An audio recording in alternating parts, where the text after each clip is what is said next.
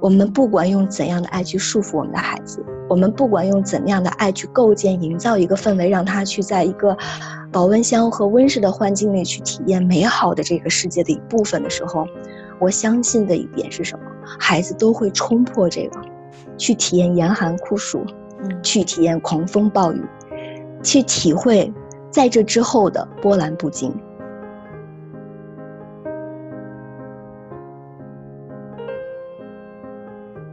你现在收听到的是《天使在我家》这个节目。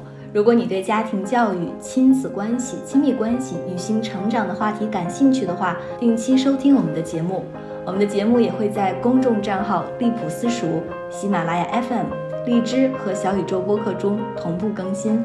我们呢，保持一颗开放的心，期待听到不同的声音。我们了解并确认，养育是一场共创。我们希望可以和每一位精心养育的父母互动。请在我们的平台下方给我们留言吧，我们会认真聆听您的声音，并给予答复哦。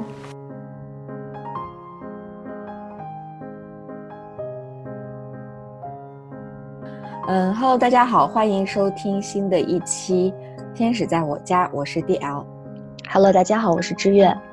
嗯，我们这一期呢，想聊一下一个电视剧。不过这个电视美美剧呢，也是基于一个真实的案件。这个电视剧的名字叫做《恶行》。嗯，那么这个真实的案件是什么样子呢？是在美国，呃，就是一位母亲，她从小呢把这个孩子告诉这个孩子，你有很多种病，然后不停的给他吃药，然后给他做一些手术。然后不停的搬家，并且做一些慈善演讲，然后通过这个就是获得一些经济的补助。然后这个孩子呢，一直到十几岁都都认为自己确确实实是有病，所以就觉得就是离不开自己的母亲。但是最后当他知道真相了之后，他和他的男朋友算是合伙，嗯，杀了自己的妈妈。嗯，这样一个呃真实的案件，对。所以其实刚才这这部剧是迪奥推荐给我的，嗯，然后其实当时听他说完的时候，我还是挺震惊的，所以我也去看了一下，就是这部剧的，呃，大概剧情。它现在更新到第几季？第二季还是第三季？我我没有特别确定，就是它更新的集数哈，嗯，但是我看这个恶行，它的英文名字，因为这个女主人公就是她的妈妈叫做 Didi，嗯，那这个女女孩呢，她叫 Gypsy，所以 Didi want her wanted her daughter to be sick。所以这个恶行的英文名其实是 Didi wanted her daughter to be sick. Gypsy wants 呃 wanted her mom to be murdered. 所以就是妈妈希望自己的孩子想让自己的孩子是生病的状态，但是呢，孩子 Gypsy 却希望他的妈妈被谋杀。所以这就是恶行他的这个英文名。它是这就像迪奥说，它是一个电视剧，电视是基于一个真实的并特并且特别复杂的案件。那。我们其实刚才在第二聊的时候，我觉得还是有必要向我们的听众就是简单的，呃，复述一下这个故事的大概的一个，呃，具体它的那个内容，就是它的它的这个震惊程度其实是，嗯，它引起的现在有七七万人还是几十万人投票，呃，请愿希望这个女孩现在在现在她已经被捕了，在监狱里，希望她获得免释啊等等。所以这个其实这个案件的内容其实是让我们内心这个发人深省的，因为它会触及到我们的内心。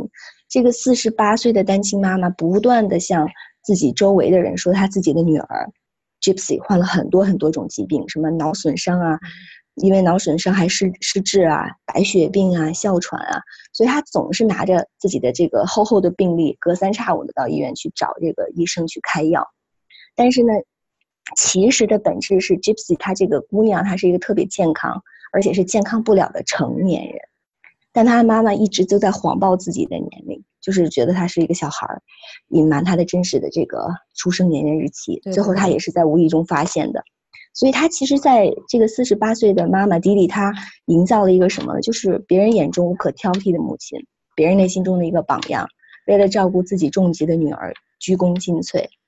然后这个女儿明明明可以行走，却让她坐坐在轮椅轮椅上，直到有一天晚上，她好像上下床要干嘛，突然间发现自己的是能走的。我看到剧情中有这么一个小的这个对这个情节。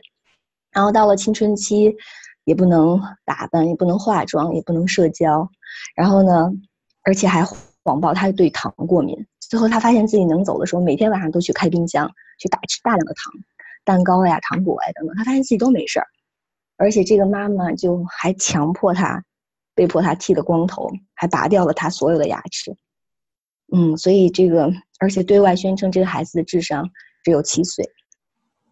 其实刚才我们提到的这一系列的话，就是其实想象，如果是一个母亲对自己的女儿做这些，我们是没有办法下手的。对，我们现在身为父母，其实看不了这样的故事情节的剧情。嗯嗯，我记得我身为母亲之后，再去看到关于这些关于孩子的被虐待也好，被被伤害了也罢，等等这些剧情的时候，我都会落泪。它是来自于内心深底的一种。就是同病相怜的痛，就是会不时的去想，如果这是发生在我的孩子身上，我肯定很难接受。就是你，你很脆弱，那个精神世界的那个对于孩子的依恋是很强大的，希望他好，希望他完整的好的那种渴望是有的。对，所以看完这个故事的时候，我就觉得，哎呀，我很难想象，但是。他们有人说，就是在网上说，哎，这是一种病，叫做什么孟乔森综合症。他就是说，被照顾者啊，照顾者会一直幻想被照顾者，呃，有疾病，他希望他有疾病的这样的一种心理。所以刚才我们提到了说，他希望他的女儿存在，以这样的方式存在，所以他才有更加存在的这种存在的意义感、价值感。因为每个人都在外在的精神世界里去寻找自己的归属感、自己的价值感、自己的存在感、意义到底是什么，所以可能不同的人选择了不同的方式。有的人选择在工作中，有的人选择在孩子中，有的人选择在夫妻关系中，等等。但是不管怎么样，最后我觉得这个电视剧的受害者是非常多的，有 Gypsy，有他自己的母亲，有所有帮助他们、曾经帮助他们的人，对。但是，所以这个剧情到了最后发展呢，就是妈妈最后还是死了，孩子呢最后被判了十年的有期徒刑。所以我们看到，就是这样的一种社会存在的现象，带给我们怎样的这种启示？嗯。然后我我个人是看完了之后的感觉，就是说，这个母亲就是特别特别的害怕自己的孩子会成年。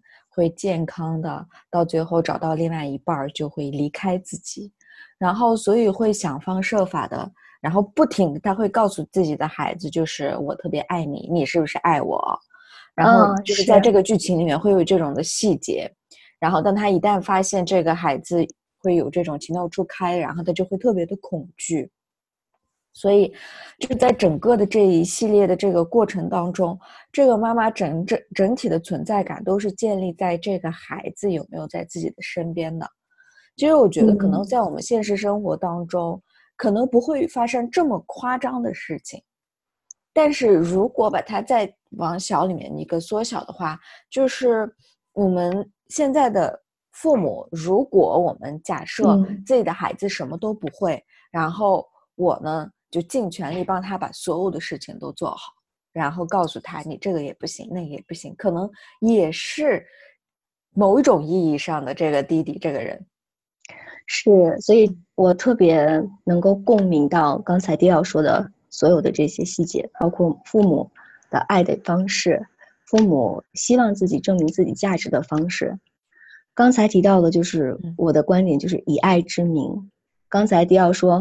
对我们照顾者去捏造被照顾者有疾病的这样的一种心理，是一种精神类的急症。但是有没有情况下，就像他，就像你刚才说的，照顾者捏造被照顾者无能，这也是一种精神类的疾病。我们用以爱之名的方式，怎样的在我们无形的世界里伤害着，或者是让我们的孩子精神瘫痪呢？虽然这个故事它是以一种就是 physical and spiritual，既有物物理物质身身体上的，也有精神上的双重虐待，双重的这种瘫痪，身体的瘫痪到最后精神的瘫痪。但是其实我觉得它给我们提供了一个非常好的视角，做爱的爱的缩影。就是其实我们作为母亲，我们作为父母，我们很长一段时间是不是在养育中都在跟孩子说。你这个方面不够好，你这个不行，我来。我们大家熟悉的词有没有？听话、懂事，你很乖，别动，你不能这样，你怎么这么不懂事？其实你不能这样，你不能那样，你不要这样，你不要那样。我说的，我说的都为你好，你不知道吗？我为了你好。所以，我我当时看完这个故事，我第一个感受就是，我们的孩子即使在身体上没有瘫痪，他们在精神上，他们是矮的，他们没有长大，他们是瘫痪的，他们没有被支持。在这里，其实我们说，我们并不是要去诟病母爱，但是我们要去直视和面对母爱。爱的形式，纵使爱有千姿百态，但是。我们一起可以去理解一下这个爱的核心的本质是什么，爱的本来面目是什么？对，我觉得爱的本来面目其实就是成为管道，经由这个管道让另外一种生命状态得以发展的这样的一种得以生的这样的一种能量。如果做不到这样，我时时刻刻都有有在自我反思、自我自我觉察，就是我在每一个爱的行动里、爱的语言里是支持到了他。还是控制了他，是让他不断的势不可挡的去成为了自己想要状的那种状态，还是说修剪他，让他按照我的方向往上涨，就像树一样，我们每年都会修剪它，我们每一年都通过修剪它让它往高里长。但是有的时候生命形态它是多样的，有的植物怎么像修剪它都是矮的，都是灌木类丛类的丛类的植物。但有一些树呢，它就是可以靠修剪长得很高、很挺拔，所以这就是刚才我跟迪奥共振到的，就是爱的形态。这个剧情给我们带来这个社会的爱的缩影的一种理解吧。嗯，对。然后我在这里面，我感觉到，就是当你拿这个树木、植物做比喻的时候，我感觉到，就是父母内心会有一种恐惧，就是对我害怕它长不好。对，所以它得按照我的指定的这条路去长，或者是我来修剪，完了之后，它才能长成一棵很好的树。嗯，不然的话，我是没有办法去预测到它未来会不会有好的这种的一个成果。然后还有一种恐惧，就是说，万一我不修剪它，但它依然长成了一个很不错的树，那我的意义就在哪里？哎，是的，嗯，是，所以我记得我当成为母亲的那一刻，还不是真正意义上的母亲，我的孩子在还在我的这个肚子里的时候，我发现我我有觉察到一个现象，就是我每时每刻都活在一个期待里，活在一颗未来心里。我我期待他出来的样子是什么？我幻想他出来的样子，还有出来的这个这个，哎，到底是男孩还是女孩等等。还有呢，等他出来了以后，我再。再想象他走路的样子，想象他爬行的样子，想他像他上幼儿园的样子，想象他长大了以后有没有所谓辉煌的时刻，我可以去共同参与。我在这个幻想每一个未来的时候，我都在幻想，其实更多的是我在他生命里的参与感，以怎样的方式在存在。对，嗯，所以就是当我们在意识到这一点的时候，我我会有一个力量，想要把我自己去拉回到现在。所以我们在今天讲到就是这个母爱的形态的时候，其实这本书让我就这个剧情让我联联想到了今天和最近还一直在跟迪奥去分享的一系列的书籍，其中两本我觉得以非常好的素材支持到了我们去探讨这部剧情。首先呢，就是一本书叫《Educated》，我们上次也在节目中提到过，就是你当像鸟飞往你的山，它的作者是 Tara。嗯，Westover，还有一本书是《Born a Crime》，还是那个谁作者？作者是 Trevor，所以他的这个故事的中文名字叫做《天生有罪》。这两本书其实都不陌生，但是这两本书里面都有描述母爱，跟这个《恶行》里边的母亲，我们会发现她提供了不同样貌的母亲，所以它能不能带给我们一些启示？其实今天我们聊这个剧情，并不是说我们去诟病母亲的一种母爱的样子和状态。每一个爱都有它本来的，就是表面上的样子，嗯嗯，但是，就是我们体验的状态的最终的诉求是能不能穿越现在的样子，最终的去突破它，然后呢，看到这个核心的本质，原来其实就是我要体验，并去理解自己体验这个过程中我需要拿到的力量和智慧，以及是说在这份体验里，我的精神世界对于灵魂指导意义的这种呃启示是什么？所以，我们可不可以先来聊一聊这个《Born a Crime》这个里边？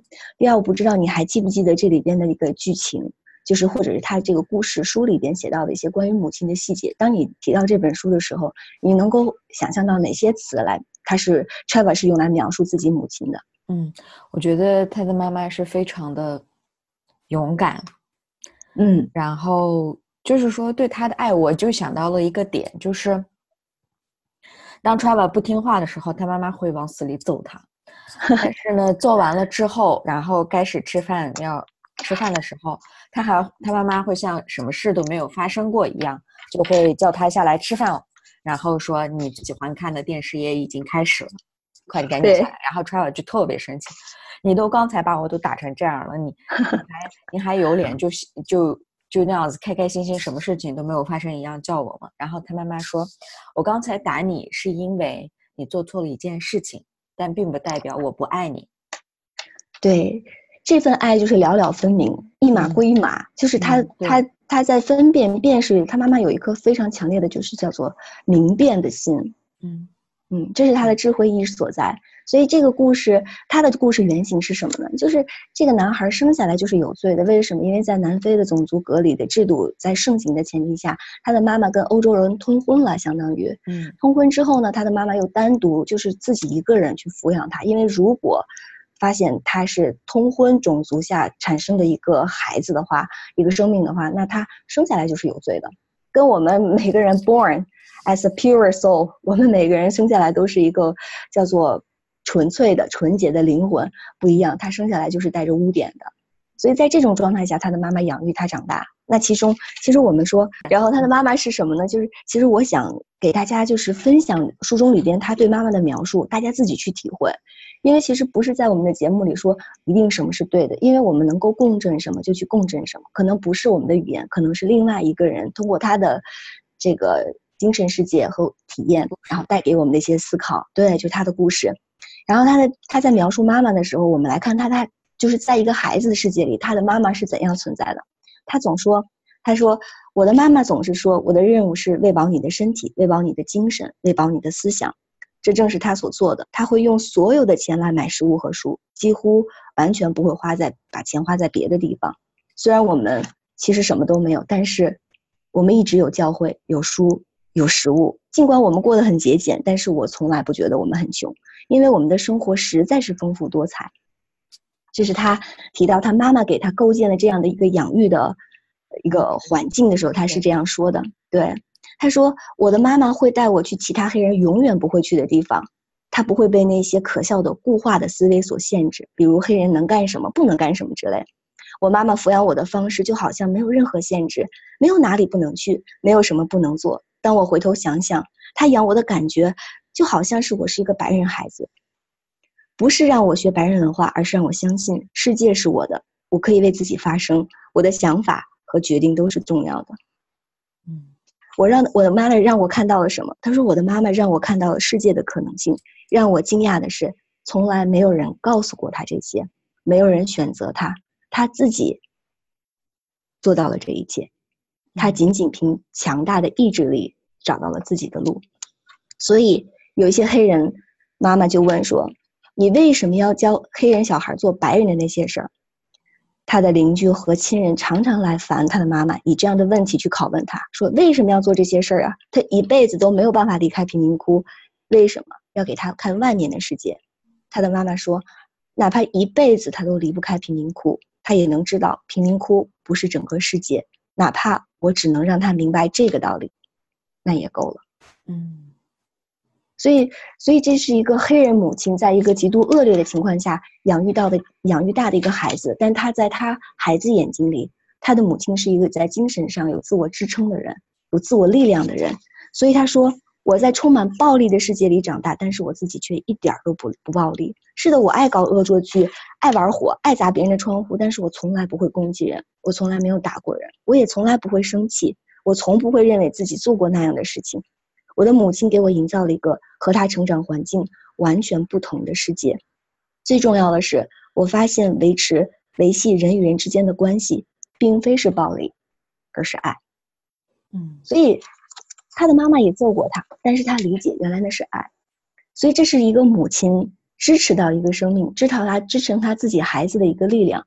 最重要的是，不是他以怎样的方式去证明自己，而是他以怎样的方式去自我滋养，去支持到自己的孩子。但同样的，同样的语言放在《Education Educated》这本书，你当小鸟飞往你的山，Tara 的眼中就不是这个样子了，很奇怪。你看，我们到底作为一个母亲，在孩子心目中塑造了一个怎样的形象呢？是爱的谎言、爱的骗局，还是说一个自我精神力量强大的这个人呢？所以在《Educated》的这本书里，蔡尔作为一个家里最小的这个孩子，他的哥哥很暴力，尤其是肖恩总是揍他，以暴力存在。曾经这个迪奥也说过这个事实，对吧？当他想回想过，当他成年了之后，读了很多书以后，他想到他的哥哥对待他的方式，他很难以忍受，所以。他曾经在剑桥的时候跟他妈妈通过一次信，他读书读了很多，然后呢开始去理解自己世界的时候，他跟妈妈有一次在网上的有互动，他妈妈说过两句话，以强大的力量支撑到了他。他的妈妈说：“我的孩子，你我其实本来应该好好保护你的，但是我没有。”当他跟妈妈有这样的互动的时候，这这段话支持到了他在剑桥以他自己的方式去体验体验世界。他把自己的故事拿出来分享，他成了那个剑桥大学里，在他的同伴中最受欢迎的人，大家都喜欢听他的故事。他开始敢于去面对自己的过往了。但是当他回到家去跟他的妈妈、爸爸面前去对峙，我的哥哥是怎样对待我的时候，他希望他可以从妈妈的身上获得救援，但是很遗憾，他的妈妈是存在的状态。他是怎么描述的？他说：“他一声不吭，他的眼睛紧紧地盯着地板。”好像我和我的爸爸根本不存在在那里似的。他坐在那里一言不发，留我一个人孤军奋战。最后，我努力想让我的爸爸平静下来，我的声音颤抖而嘶哑。最后，我放声痛哭。当他在精神世界寻求母亲支援的时候，他的妈妈什么都做不到，什么都没有办法去给他支持。所以，他们这样的互动，在他的父亲面前去对峙哥哥的罪行，对峙哥哥对他的暴力，对家人的暴力的时候，他的母亲永远是这样，滴着泥土，眼睛盯着泥土，眼睛虽然发亮，但是没有办法直视他和他的父亲。其实我在想，同样是信教，同样有讲，这个就是信仰，为什么 Trevor 的母亲在信上帝的时候没有丧失自己的力量？我们每个人内心中其实都有一份自己的信仰，不管我们承不承不承认，可能不是上帝，可能甚至是我们自己，可能是某一种精神类的或者某一种信念。